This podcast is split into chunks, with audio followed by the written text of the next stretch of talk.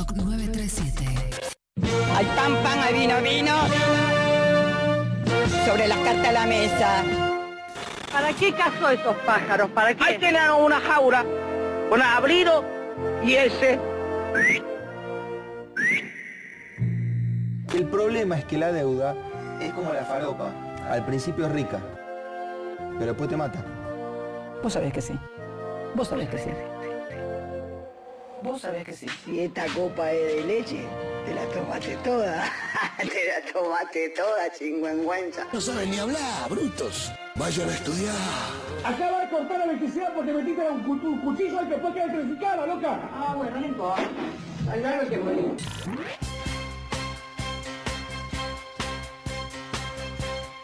Uy, uy, uy, uy, uy, no, volvió Maga, no, no puede ser. Volvió Maga, loco, eh, no estoy bien. Estoy muy bien, eh. Estoy muy bien. No sé si se dan cuenta lo bien que estoy. No sé si se dan cuenta lo fresco que entré. Venía por el pasillo, me cruzo, alerta urgente, a Rufo, a Simonetti, a Elisa, a Moira. Digo, boludo, estás muy bien, me dicen. No, no, no, le dije. No, no, no. No tienen idea lo bien que estoy. Han pasado demasiadas cosas. Hace mucho que no nos vemos. Hace mucho. Hay abstinencia de maga.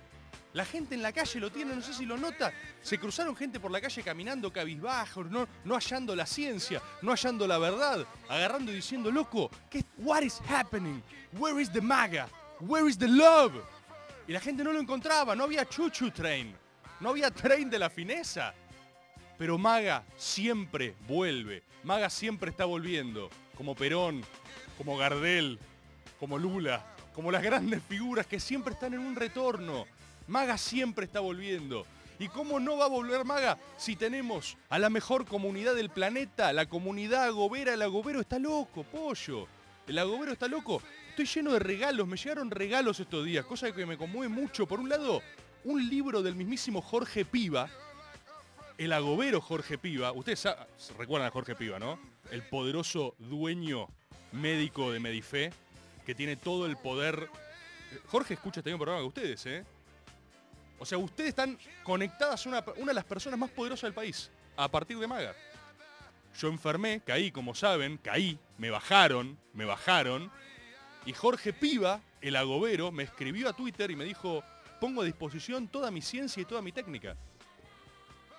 Jorge Piva mandó médicos a mi casa. Ese es el agoberismo. Mandó médicos a mi casa en detrimentos de otros socios de Medife. ¿Se entiende? Tipo gente que paga la cuota. Gente que dice, che, yo te banco, Medife. Esos médicos ese día no pudieron atender a ese socio y le dijeron, tengo que ir a ver si Reborde está bien. Y él dijo, pero ¿Reborde es socio de Medife? Y el médico le dijo, tu pregunta no hace a la Argentina grande otra vez. Fue todo muy tenso. Porque Jorge entró a levantar teléfonos y dijo, me chupa un huevo que no sea paciente de riesgo, me chupa un huevo que no sea socio, es agobero, que es más importante. Y me va a estar ahí y me mandó un libro de su padre.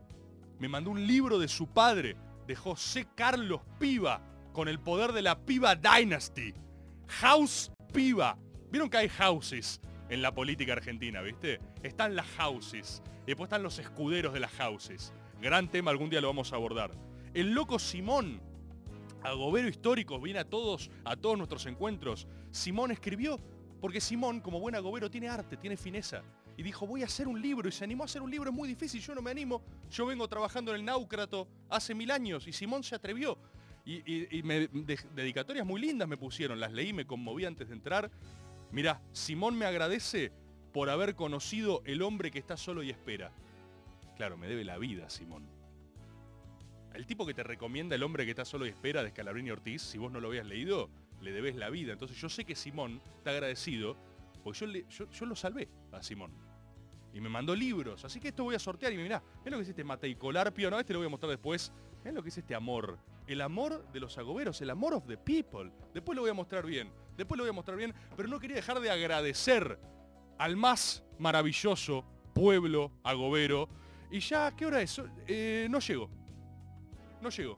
¿Qué tengo? ¿Una hora de programa? No llego, perdón.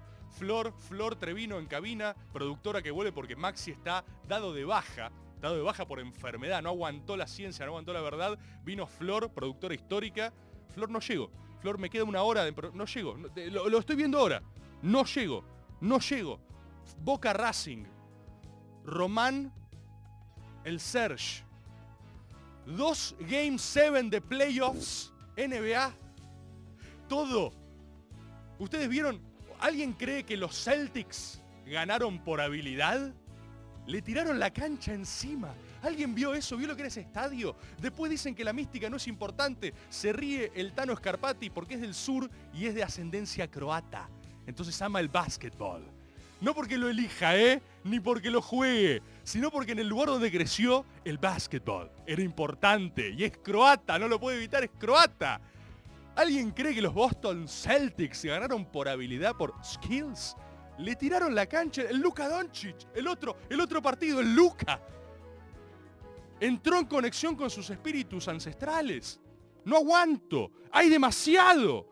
Punisher 748, es mi primer maga en vivo, bienvenido hijo de puta, y agarrate porque te voy a hacer mierda.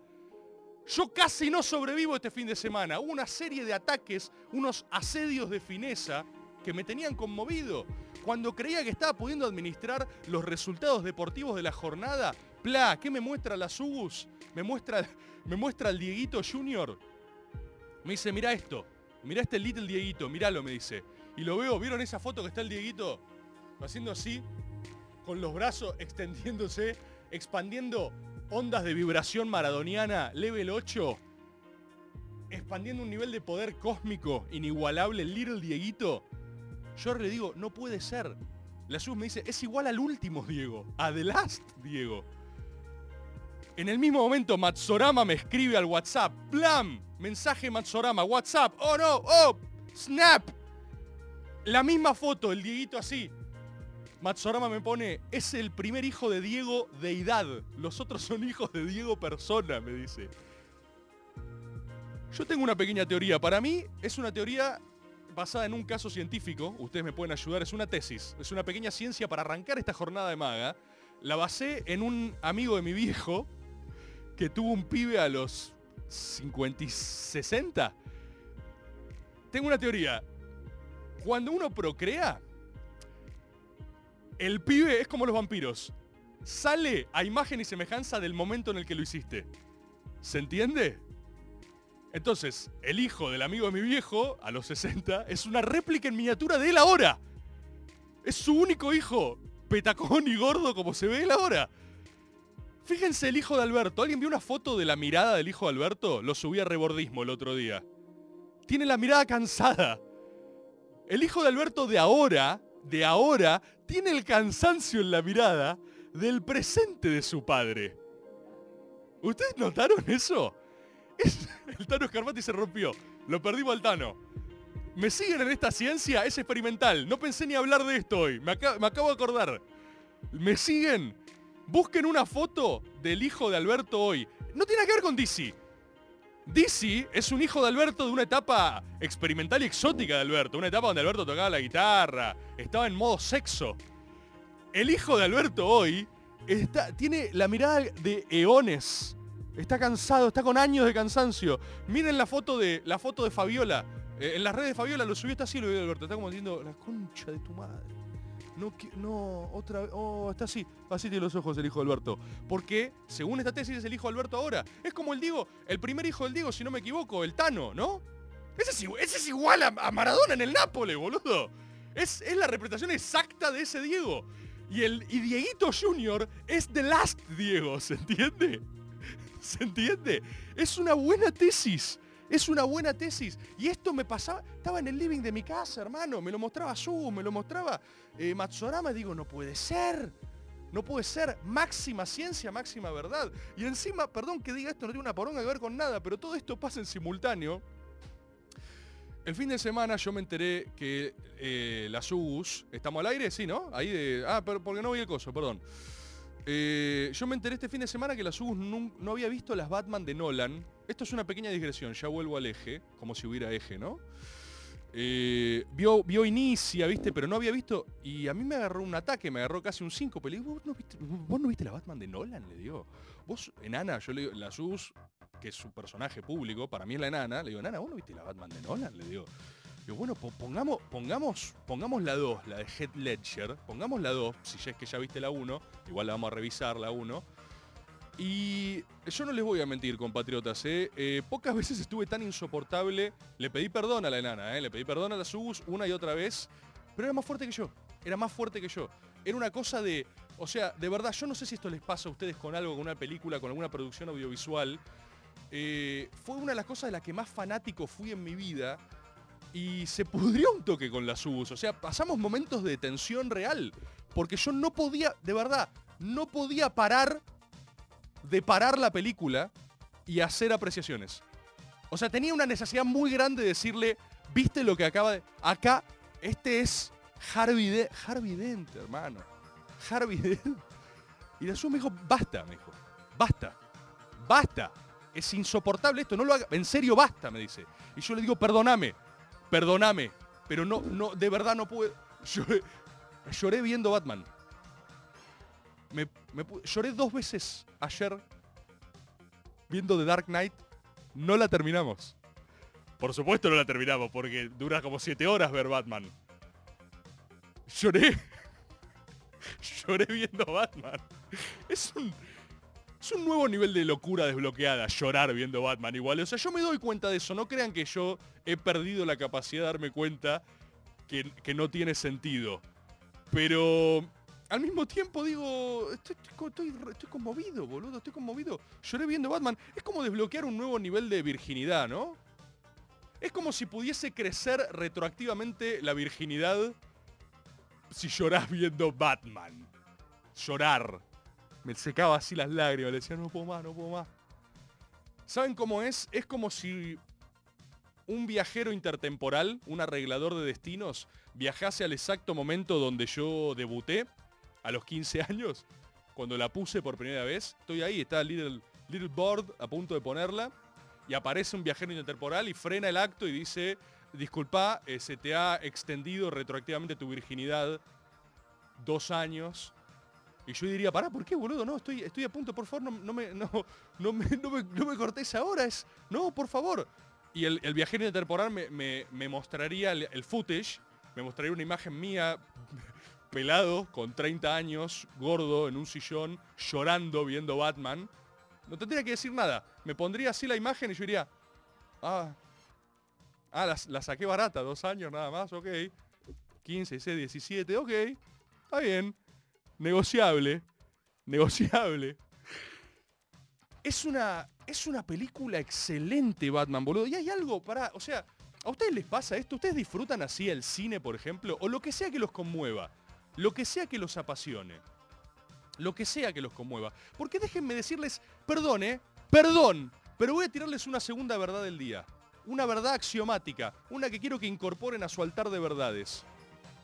Jamás sean fiscalizadores de disfrutes ajenos. Mucho menos del disfrute propio. ¿A qué me refiero? Que si algo los conmueve, si algo los emociona, si algo los hace felices, es todo lo que necesitan para disfrutarlo plenamente tanto como puedan. Porque la vida es eso. Y todos somos una circunstancia aleatoria de existencia que no entendemos bien por qué está acá. Y si vos llorás viendo Batman y sos feliz, hacelo la mayor cantidad de veces que puedas. Porque estar vivo no tiene ningún sentido. Uno es... ¿De verdad? ¿Alguna vez tienen esas conversaciones donde se ponen a pensar posta, posta, posta, el, el sinsentido? A mí me aterra. Cuando llegas al fondo de la conversación, ¿eh? Cuando de verdad la conversación arranca por entender que uno está hecho de polvo de estrellas, ¿verdad? Uno está hecho de material cósmico. Entonces uno en cierto sentido es una porción consciente del universo. Cada uno de nosotros, en este momento ustedes están viendo esta mierda en sus casas, y ustedes son universo consciente, universo perceptivo que dijo, voy a ver este pelado. Y si esto por algún motivo los hace felices, que el que les diga que es una verga se vaya a la concha de su madre. de verdad, nunca fiscalicen disfrutes ajenos, porque no hay nada más asqueroso y desagradable que caerse en ese lugar de, ay, ¿en serio te emociona ver Batman? Sí, hermano, es un peliculón. Y la vi de chiquito y me pongo a ver el monólogo de Harvey Dent al respecto de Julio César en Roma y me pongo a llorar. Y yo sé que es raro, pero me pongo a llorar. Y quiero terminar Mager corriendo a ver el final de lo que me queda. Y hay algo, ¿les pasa esto? ¿Les pasa esto? Hay algo muy hermoso de ver las películas que uno ama con alguien que nunca las vio. ¿Les pasa esto? ¿Hacen esto? Miren, déjenme ser claro con esto. Yo, por ejemplo, yo de verdad no quiero tener un hijo ahora, ¿sí? Yo de verdad no quiero procrear al menos en este momento. No quiero ahora un little board. ¿Sí? No lo quiero. Permítanme ser enfático. No quiero. Ahora, not now. ¿Sí? Pero, but, coma, si tuviese que elegir un motivo para crear un humano, yo creo que uno de los más fuertes sería obligarlo a ver todas las películas que me gustan sería tener una... O sea, porque todos sabemos que no hay un motivo racional para crear a alguien, ¿no? O sea, si uno de verdad asume la responsabilidad filosófica que implica crear vida, crear un humano, crear, eh, un, crear un universo consciente, crear dolor, crear injusticia, crear una persona que va, viste, todo ese momento... Crear a alguien que te va a odiar, hermano. Alguien que vos... En algún momento esa, esa verga que vos hiciste va a crecer y te va a decir, ¿por qué me hiciste? ¿Por qué me hiciste? Yo no pedí nacer. Como decimos nosotros con nuestro viejo, ¿viste? Cuando la cosa se pone G de lavar los platos. Mira, yo no pedí nacer. Yo no pedí que me hagas. Si vos me quisiste hacer. Nunca tiene... nunca... Nunca tiene sentido hacer a alguien. Nunca hay una... ¿No? ¿Me siguen? Pero una de, de, las cosas que más se acercan a un sentido hacer a alguien es obligarlo a,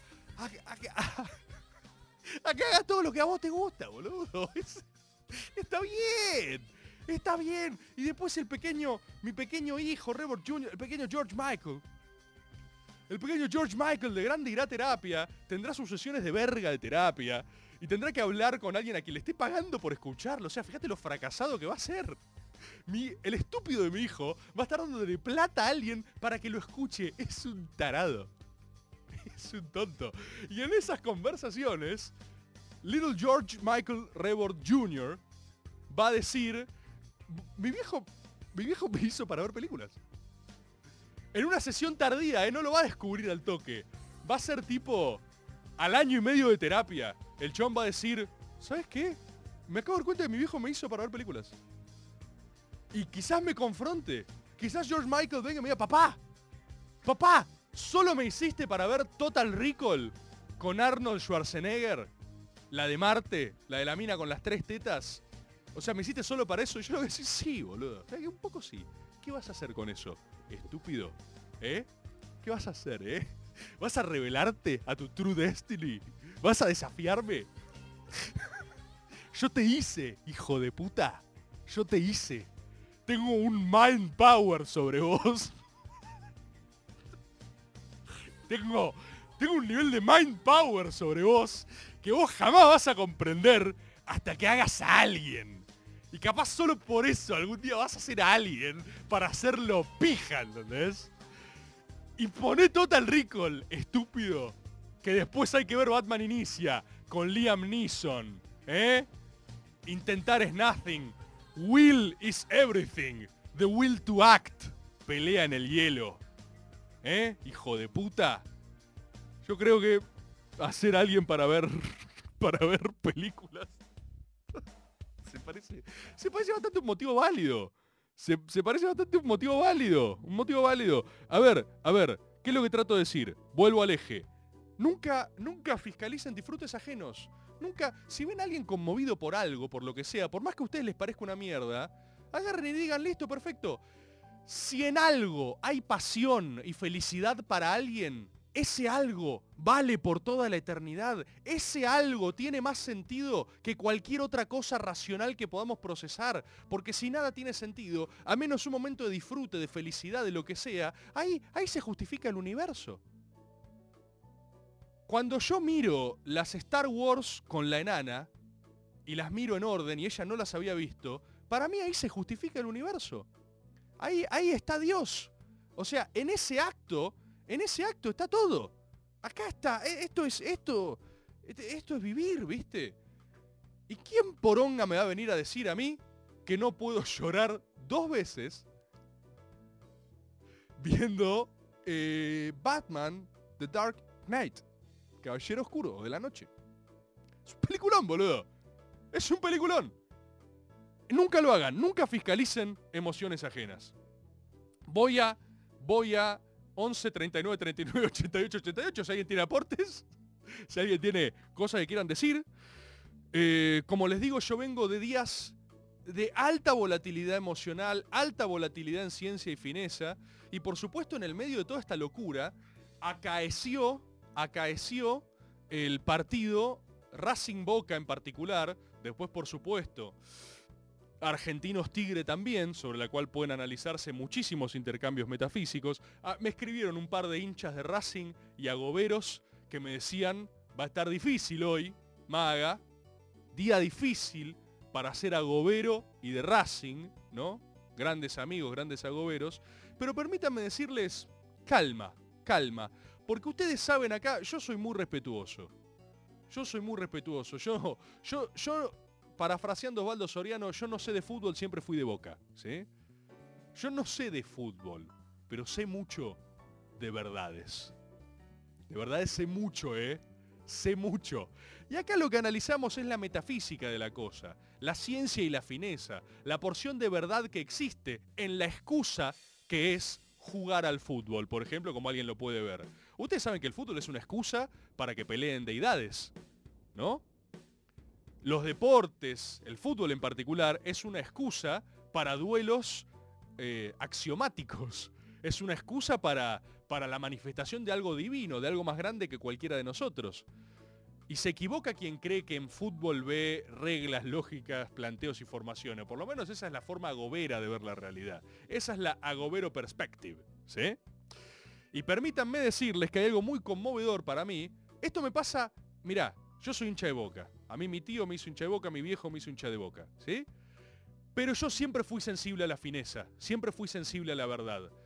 Y a mí me emociona mucho ver a otros clubes también conformarse en su esencia.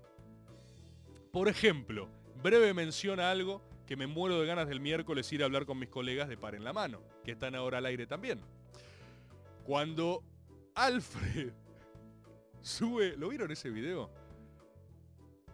Eh, Él está, fueron ahora, los invitó a Luquitas, Alfred, la Emirates Cup of the World of the Premiers of the League Machinery.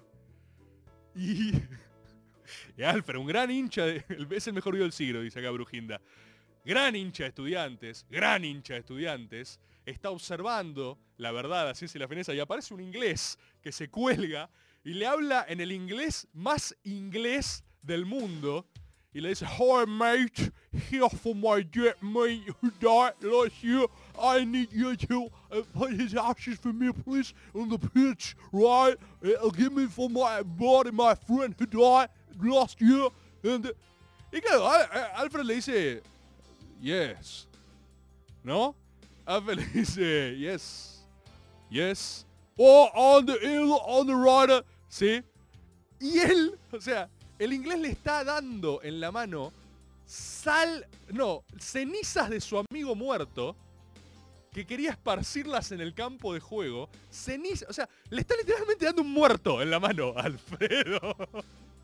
Y Alfredo, que no entiende, no tiene idea de lo que le está diciendo, cuando deposita y ve esos fragmentos de algo, como hincha de estudiantes que es, que solo puede pensar en términos bilardistas espiritualmente, él cree que es sal para mufar al Chelsea. Ese video, ese video es arte, es tipo, es, si vos buscas género, comedia, es el inglés depositando a su amigo muerto en la mano de Alfred, él dice, sal, dice Alfred. Sal, sal for Chelsea, le dice. Y otro dice, oh, you're my mate died, thank you, buddy.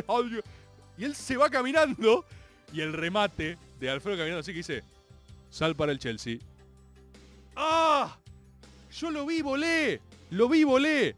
Pero ¿saben por qué lo vi, volé? Porque eso es, no solo hace a la Argentina grande otra vez, eso es estudiantes. Eso también es estudiantes. Eso es un hincha de estudiantes. Es, es un pinche, ¿entendés? Es alguien que no puede, que dice hace y ve a Bilardo, ¿entendés? Tiene el mandato de Bilardo. Dice, ah, claro, tengo que mufar. Tengo que mufar. Y la, y la incomprensión con el inglés es absoluta. A su vez cumplió el propósito. Cumplió el propósito porque las cenizas de su amigo llegaron. Pero el proceso es comedia. Y a eso me refiero con cuando algo se ratifica en su esencia. Por eso no hay nada más hermoso que Boca gane a lo Boca. Porque deja de ser un club para convertirse en una fuerza de la naturaleza. Yo voy a ir a una pequeña tanda. Una peque pequeñísima tanda. Y vuelvo full Boca full Román, full Sergio Tomás. Vamos a hablar de Tigre Boca. Tanda y volvemos.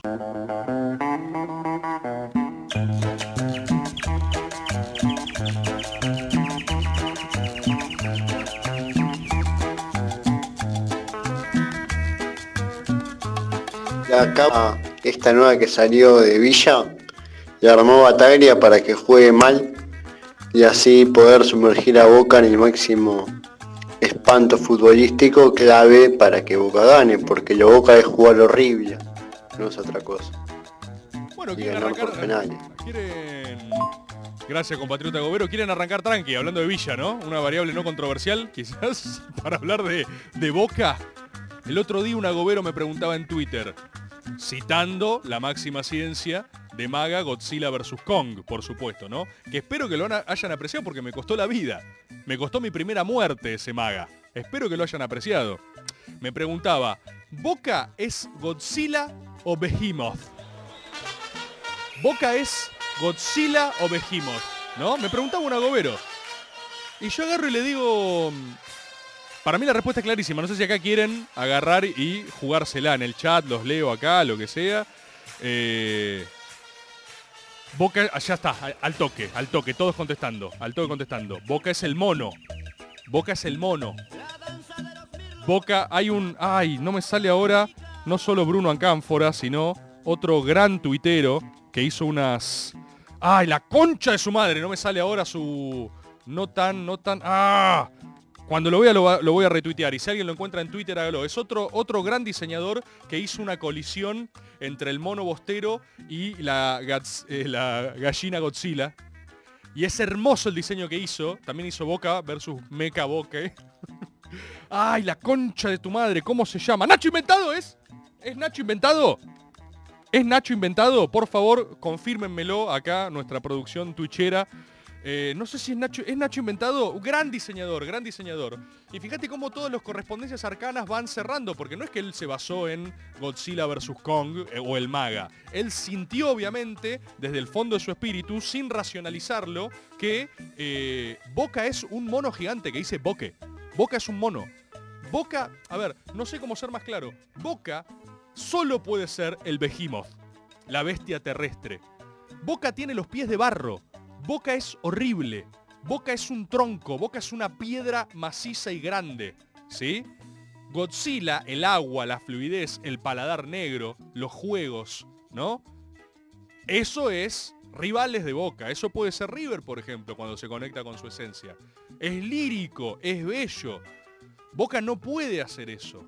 Boca no puede hacer eso. Boca solo hizo eso con el más grande de los nuestros, que fue Román, que él logró mezclar la quinta esencia bostera con algo completamente contradictorio, como cuando Alejandro Magno conquista Oriente e incorpora las reglas orientales a las eh, griegas, a las helénicas. Y le dicen, pará, Alexander, vos no podés hacer eso. Por eso Román es tan poderoso y tan controversial, porque logró fundir ciencias de distintas escuelas y al mismo tiempo haciendo el poder más bostero del mundo. Déjenme llegar porque tengo mucho para decir de esto. Pero Boca por supuesto que es el Behemoth. Boca por supuesto que es la gran bestia terrestre. Todos los jugadores de Boca deberían estar presos. Y- y desde ese lugar de horror es que Boca desciende a sus profundidades más oscuras. Boca necesita hundir el juego en el nivel a lo Boca. Ubican esa frase, creo que es de Einstein o de Desmotivaciones de Vin Diesel, que dice nunca discutas con un estúpido porque te rebajará su nivel y te ganará con experiencia. Boca juega a lo Boca cuando logra hundir al rival en el inframundo de lo Boca, en el modo mono, en el modo Boca. Por eso, por eso, hay algo increíblemente hermoso, hermoso del fútbol, que se expresa circunstancialmente en el fútbol. Pero yo le digo a la gente que no le gusta el fútbol, no se priven de disfrutar de estas cosas. No se priven de un lugar donde pueden ser felices. Porque si vieron el partido contra Racing, ¿cuáles eran los poderes de Racing? Vamos, vamos, a, goberos, que sea teórico práctico. ¿Cuáles son los poderes de la gagoneta? ¿Cuáles son los poderes de la gagoneta? La facha, hermano. La facha. El CEO Pan parece ser hermoso. Técnica y elegancia, dicen acá. La, la gagoneta construyó poder sexy. Vos ves jugar a la gagoneta y arranca y vos decís, ¡Oh! No puedes no decir eso. Se te escapan esos sonidos. Yo, Bostero, estaba viendo a la gagoneta y digo, ¡Oh! ¡Damn! Gago, digo. ¡Uh! Mira ese plano a Gago. ¡Pa! Plano a Gago si intervenía en la transmisión y había más planos a Gago, Racing lo peleaba, ¿eh? Porque nunca se trata de... o sea, la clave es nunca traicionar tu esencia. Vos tenés que morir en la tuya cuando vas a una contienda espiritual. Porque peleás, porque combatís, porque vas en esa. Entonces, Gago sale con toda la facha. Sale con toda la facha. Y, y quiero, quiero, hablar, quiero hablar de, creo, mi momento favorito en el fútbol como bostero. Quiero decir esto. Pero yo sé que si ustedes me abren un segundo su corazón, aunque sean hinchas de otros clubes, van a reconocer esto que les digo. Y van a admitirme que es cierto. Hay un momento en los partidos contra Boca, cuando Boca se está poniendo en modo Boca, que el rival lo sabe. Y ese pequeño momento de conciencia antes de lo inevitable es mi momento favorito. Incluso si no tengo un gallina, pero ni a mil metros la distancia. Yo sé que los hinchas de otros clubes están sintiendo eso. ¿Y a qué me refiero? Me refiero a esto. Cuando el partido arranca y la gagoneta empieza a dominar, la primera sensación es, se lo come Racing, ¿eh? Primer gol que no entra, se lo come Racing. Segundo gol que no entra, Boca está liquidado. Tercer gol que no entra, el hincha de Racing, sensible a la fuerza, empezó a decir, está pasando otra vez. Le ha pasado a hinchas de River, le ha pasado a hinchas de, de todos los clubes cuando se enfrentan al modo Boca, ¿sí? Boca es Homero boxeando, dice acá Juanma. Sí. Y yo sé que ustedes saben, no necesito que me lo confiesen, ¿eh? Pero mi momento favorito, favorito de a lo Boca, es cuando arranca eso. El tercer gol que no entra, el hincha de Racing, el que no es sensible a la fuerza, sigue diciendo, lo liquidamos, lo liquidamos. Y el que no es sensible a la fuerza, permítanme seguir, termina el partido enojado. ¿eh? Todos nos enojamos a veces, todos nos frustramos. Pero cuando no sos sensible a la fuerza, nunca podés reconocer eso. ¿Se entiende? Esto es una gran tesis espiritual que les estoy diciendo. Hay gente que nunca va a entender, porque no es sensible a la fineza, a la ciencia, a la verdad, a la mística. Entonces hay hinchas de Racing que vieron todo el partido, que vos les, mostrás este fragmento y dicen, ¿qué dice este hijo de remil puta? Hagan ese experimento, muéstrenle este fragmento a un hincha de Racing no sensible a la fuerza. Igual Racing es bastante sensible a la fuerza en general, como club, ¿eh? Las gallinas son más jodidas. El gallina paladar negro no le entra una bala. El gallina paladar negro le chupa un huevo todo. El jugador tiene que jugar bien o tiene que morir. Y te va a tirar maíz en la cara, ¿eh? Y no le importa, porque después el bostero lo gasta, tiraste maíz. El gallina paladar negro dice, obvio que tiré maíz. Es lo que hay que hacer cuando estos hijos de puta juegan mal. Y vos decís, ¿qué? ¡Pará! ¡Deep gallina! You never go full gallina, ¿viste? es el meme. Tropic Thunder. Wait, you never go full gallina. Pará. Pero el verdad, el gallina paladar negro, completamente gallina, no le entra una bala no le entra una bala. Así como el bostero, en su esencia bostera, y nunca se van a entender, es un diálogo irreconciliable, le dicen, ¿cómo te puede gustar esta verga? ¿Cómo te puede gustar? No patearon al arco. Y el bostero dice, Ah, eso es un elogio, Bostero. ¿Lo saben eso?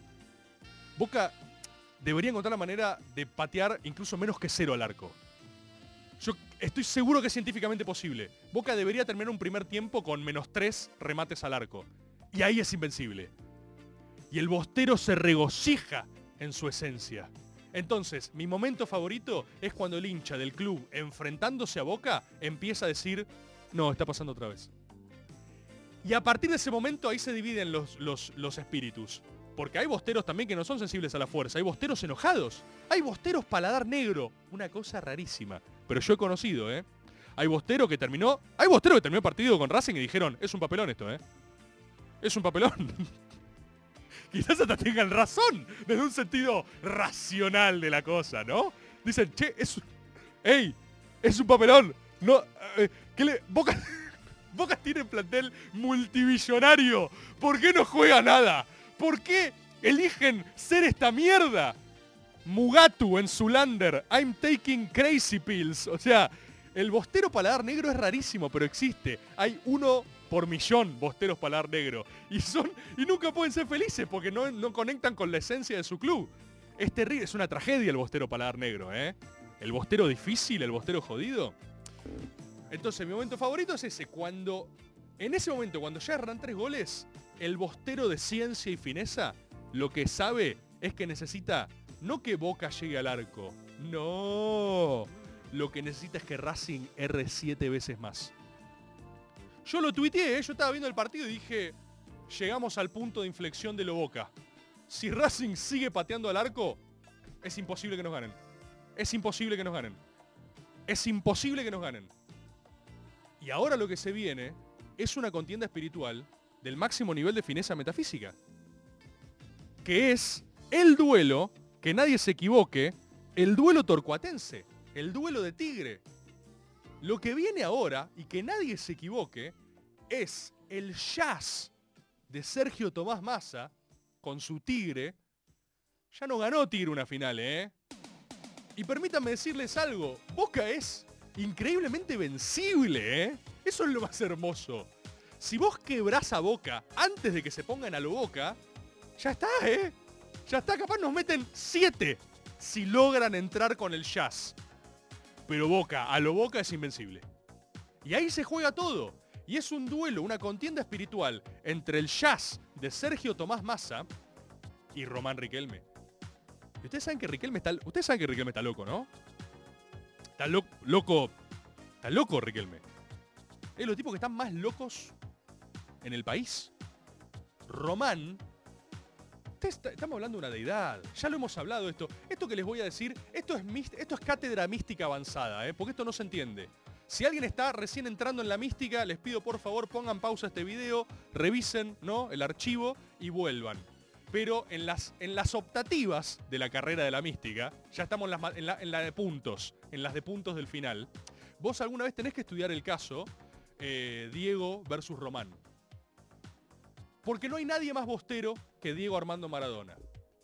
El Diego es el bostero más universal, ¿sí? Es el más universal de los bosteros. El Diego es la exégesis de la quinta esencia argentina, bostera y maradoniana que se exportó al mundo. Por ende, él logró sintetizar un espíritu, el espíritu de lo argentino, que es por supuesto también bostero, perdón que les diga esto, pero es así, el espíritu concentrado de Argentina es de cáncer, es sensible, es bostero y es de boca. Y el Diego logró concentrar eso en humanidad y hacerse deidad transversal.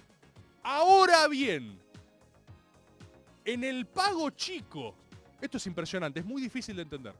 En el pago chico de Aloboca, Román es el bostero puro.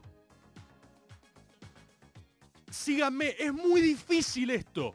Es muy difícil de entender. Pero cualquier hincha de boca sensible a la fuerza sabe lo que estoy diciendo. Tengo un ejemplo para decirles. ¿Se acuerdan en épocas pandémicas cuando yo hice el Mundial de Mística? Lo hacían todo, lo hacía la Teorioneta, lo hacíamos todo. Yo hice el Mundial de Mística. En Twitter todos votaban quién tenía más mística. Una respuesta, ¿qué mística? Mística contra mística. Y en un momento, en un playoff, se cruzaron Román y el Diego. Era tremendo. Como se han cruzado en la vida real. Una contienda. Ahí uno como mortal tiene que entender que están peleando dioses. Como pelearon en la vida real. Y cuando pelean dioses, uno observa, uno es como el refrán africano que dice cuando luchan elefantes, quien sufre es la hierba. Y nosotros, viste, estamos ahí como viendo eh, peleas, truenos en el cielo. Ahora, cuando se cruzaron Román y el Diego, el pueblo bostero, permítame si esto es muy difícil, por favor, tómenlo con pinzas. El Diego es el bostero más universal, Román es el bostero más puro, del pago chico. Aldea chica versus globalización de la mística. ¿Sí? Por favor, síganme. Cuando se cruzaron, en ese duelo ganó Román. Ni siquiera es personal, yo no hice nada, no se enojen conmigo, soy solo un mensajero de la verdad. ¿Votaron? Aparte los conozco ustedes, ¿eh? son los mismos que están acá muchos. ¿Votaron todos ustedes? No sé, ¿qué? 10.000 10.000 votos, 10.000 votos. Ganó Román. Y mucha gente eso la confundió muchísimo. Porque es confuso, es muy difícil de entender. Insisto, cátedra avanzada. ¿Sí? ¿Y saben por qué ganó? Porque ahí el bostero que se apersonó, callado igual, ¿eh? Respetuoso. Nadie festejó ese cruce. Por eso fue tan difícil de entender. Porque pasó Román en el Mundial y fue todo como silencio. Y mucha gente enojada. No, esto es ¿cómo va? ¿Cómo va? Entiendo su incomprensión, ¿eh? Pero por, ¿saben qué pasó?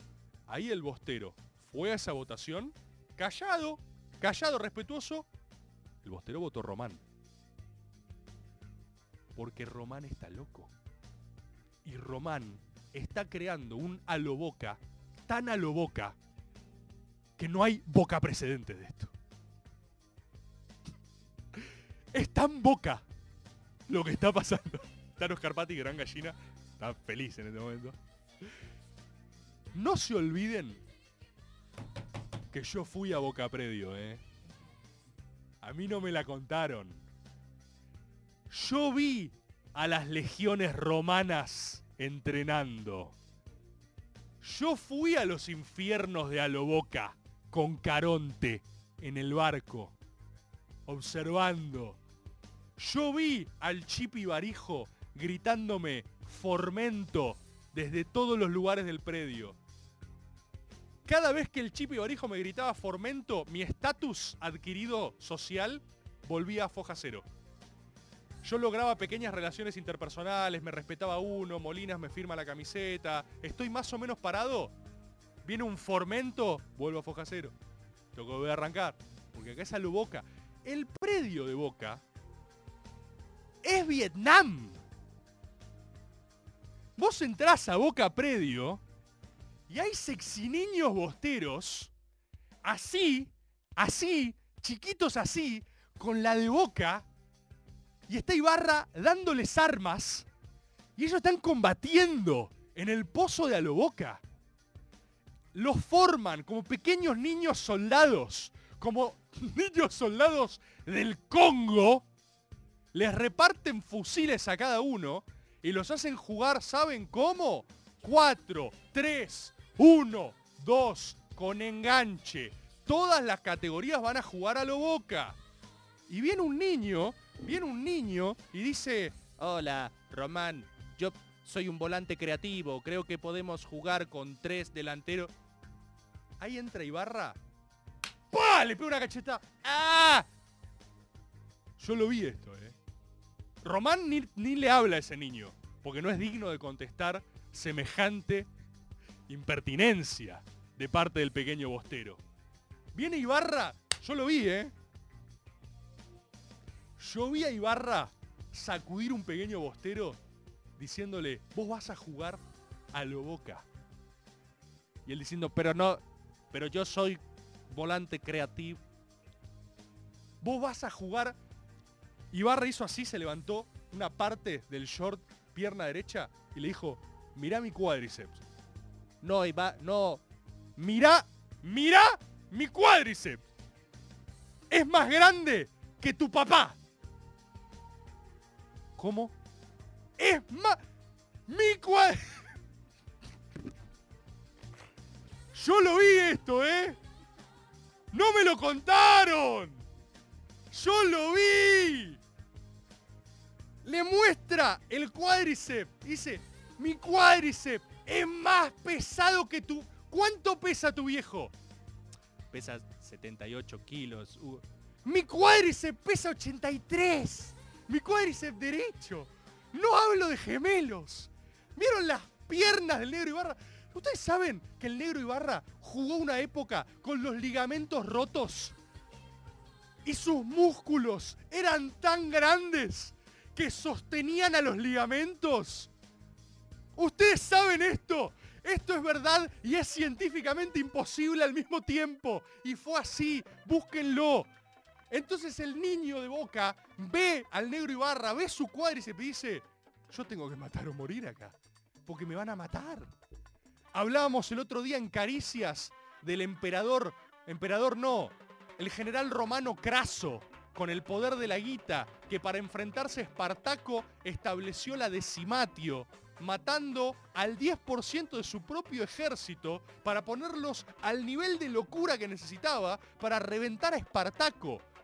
Full madness. Cuando vos entrás a Boca Predio, es Vietnam. Y eso es lo que está haciendo la gestión de la Pax Romana y el Sagrado Consejo del Fútbol. Eso es lo que está haciendo. La apuesta es desenterrar el arcano bostero. Desenterrarlo. Estaba tapado. Estaba tapado por una lógica despilfarradora y angelicista. Estaba tapado por esta cosa de, no, vengan estrellas. Y está bien, es sexy, es divertido. Pero Boca no son los All Stars. Boca es Boca. Boca es feo. Boca tiene que ser feo. Boca tiene que estar envuelto en algo turbio, algo medio oscuro, algo que no esté bien, boludo. Boca tiene que ganar a lo Boca, tiene que ser Boca. Y yo lo vi. Yo lo vi en el Vietcong romano. Lo vi. Cavan en el pozo. Salen de. Salen bosteritos de pozo y te atacan. Y ustedes saben que no es menor el duelo con Sergio Tomás, el Jazz Massa. Que nadie se equivoque. Esto es con Massa. Esto es con The Chief of Staff. Esto es con Massa. ¿Qué poderes tiene Massa? Vamos a evaluar un poco a Tigre. Tigre ya nos ganó. ¿Qué poderes tiene Tigre? Tiene el flow de Massa, tiene la rosca. Les voy a contar una infidencia, porque ustedes saben que yo tengo data. Esto me lo ha dado un periodista de renombre. No voy a decir su nombre todavía porque no le consulté si lo puedo usar. Pero voy a usar su data. Ustedes saben, Massa es una persona de mucha estima para Juan Román Riquelme. Quiero decir, Massa es una, es una persona de consulta para Román. No voy a decir que Massa ordena políticamente a Román, porque a Román no lo ordena nadie. De verdad no lo ordena nadie. Román está loco, ¿sí? Pero es alguien que tiene su opinión en mucha consideración, ¿no? Y hay un ritual romano que es tomar mates. Yo tengo data, esto es real, de verdad, se lo juro. Crean en mí, nunca les he mentido. Hay un ritual romano que sucede en las estancias de Juan Román Riquelme, que es que él te invita a su casa, algunos privilegiados tienen la posibilidad de hacer esto, a tomar mates a altas horas de la noche. Porque los mates siempre son nocturnos, ¿sí? Mirá como en el chat ya lo sabe la gente. Tomicacha lo acaba de poner. Toman mate hasta las 5 a.m. Esto es así, ¿eh? Esto es ritual romano.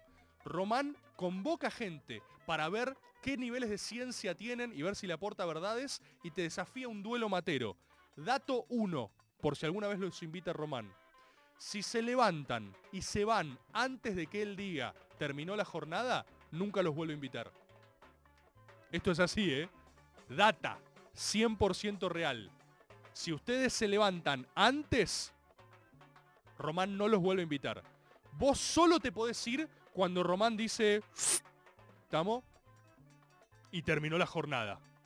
Entonces, les cuento una infidencia. En horas oscuras, cuando recuerdan hace unas semanas, cuando hubo que decir con mucha autocrítica que Boca no estaba jugando súper bien, ¿lo recuerdan? Tiempos difíciles, hubo que poner el cuerpo, hubo que salir y decir, Boca no está jugando súper excelente.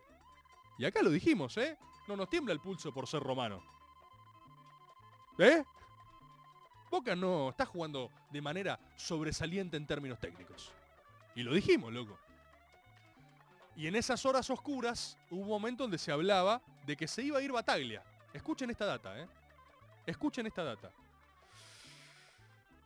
Bataglia tenía su retirada firmada.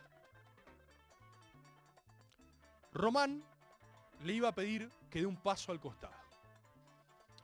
Y hubo alguien que detuvo la bajada de la hoz romana. Y fue Sergio Tomás Massa.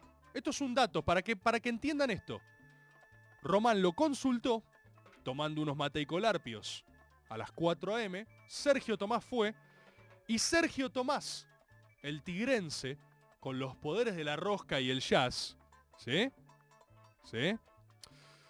Le dice, escúchame Román, no lo rajes a Bataglia si no tenés todavía un reemplazo fuerte que vos ya te cierre para que ocupe ese lugar.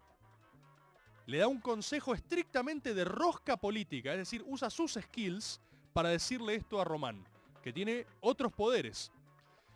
Le dice, en este momento, Bataglia se está comiendo el hit. Se está comiendo de hit, el calor. Se está haciendo, está poniendo el pecho a las balas. Bataglia. Bataglia. Number one.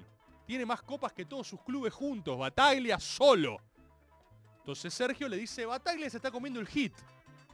La gente no te está bardeando a vos ahora. ¿Sí? Si se va Bataglia y asciende Ibarra, por ejemplo, decir, alguien más del propio, de la propia línea sucesoria del Consejo Romano, ahí ya te van a empezar a pegar a vos. Porque si no rinde también el reemplazo, van a empezar a decir, este es Román, este es Román, este es Román. Entonces Sergio Tomás Massa le aconseja, give it some time. Endure, Master Wayne, le dice.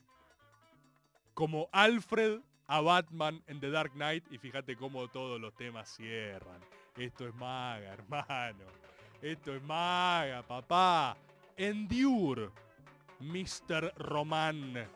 Endure, que aguante. Endure, endure, aguanta un poco más. Aguanta un poco más. Y si tenés un reemplazo fuerte, ahí recién movés la ficha.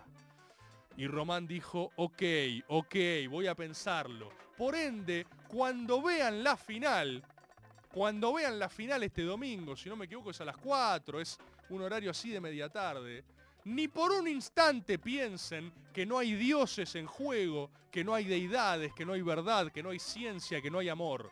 Porque de lo último que se trata es de 11 tipos, 22 tipos corriendo atrás de una pelota. Se trata de fuerzas arcanas luchando cósmicamente. Y el tigre de Sergio Tomás Massa tiene los poderes de la rosca, los poderes del flow masista, el jazz, el massa jazz. Y anexó el poder de Moria Kazan. Y eso también hay que decirlo. Los Galmarini, de Galmarini Family, House Galmarini, no es una boludez, hermano. ¿Ustedes quieren saber posta cuál es el Massa Origin Story? ¿Saben lo que está House? House Galmarini. Y Massa hizo las anexiones que había que hacer, hizo las concesiones que había que hacer. Y House Galmarini está poniendo sus escuderos. Es un duelo, pero es una contienda medieval. Es un duelo de civilizaciones. Cada uno reporta sus escuderos, sus houses al campo de batalla. Boca va a caer con la mística romana y va a jugar a lo Boca si es que lo logra. Y Sergio Tomás Massa va a convocar al conjunto de sus fuerzas de rosca para intentar inclinar la balanza. Eso y no otra cosa es lo que se juega el domingo. Estimados compatriotas, no se dan una idea de lo que necesitaba este maga, ¿eh? No se dan una idea de lo que lo necesitaba y hay un montón de cosas que me quedaron afuera. No pude hablar del método con Mengolini que fue... ¡Ah! Cuando el método es método, no se puede ni negar ni discutir. El, when the método happens, cuando ustedes saben a lo que me refiero. Cuando hay método, hay método. Y todos sabemos que hubo método. ¿Saben cuándo hay método? Les digo una fórmula. Cuando terminás enamorado del entrevistado.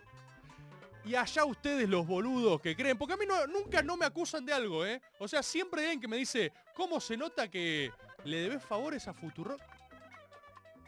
¿Cómo se nota que te pagó? ¿Qué? O sea, ¿en serio? ¿Pero ¿Cómo puedes estar estúpido? Ya quiero que sea un género de comentarios. Por favor, agoberos, hagámoslo género. Porque es ridículo. Ahora, yo, mi propósito espiritual en el método es mostrar la verdad, es mostrar una esencia. Y voy a hacer todo lo posible para que esa alma baile en plenitud. Si vos terminás el método enamorado de Pergolini, el método sucedió. Si vos terminás el método enamorado de Julia Mengolini, el método sucedió. Método happened. Estimadísimos compatriotas, esta semana, esta semana vamos a ir viendo, ¿eh? Nos vemos en Par en la Mano, vamos a grabar otro, otro lindo método, otro nice method. Vamos a ver cómo sale. Vamos a ver cómo sale. No sé si es lineal esto de enamorarse ahora que lo... Vamos a ver cómo sale. Vamos a ver cómo sale. Vamos a ver cómo sale. Muchísimas gracias a Goberos, la comunidad más poderosa del mundo. Nos vemos el miércoles, nos vemos el jueves, nos vemos el domingo. El método va a tener que cambiar de día. Uy, uy, uy, se las tiré porque viene algo. Después desarrollo. Lunes que viene desarrollo. Chau, chau, chau, agoberos. Chau.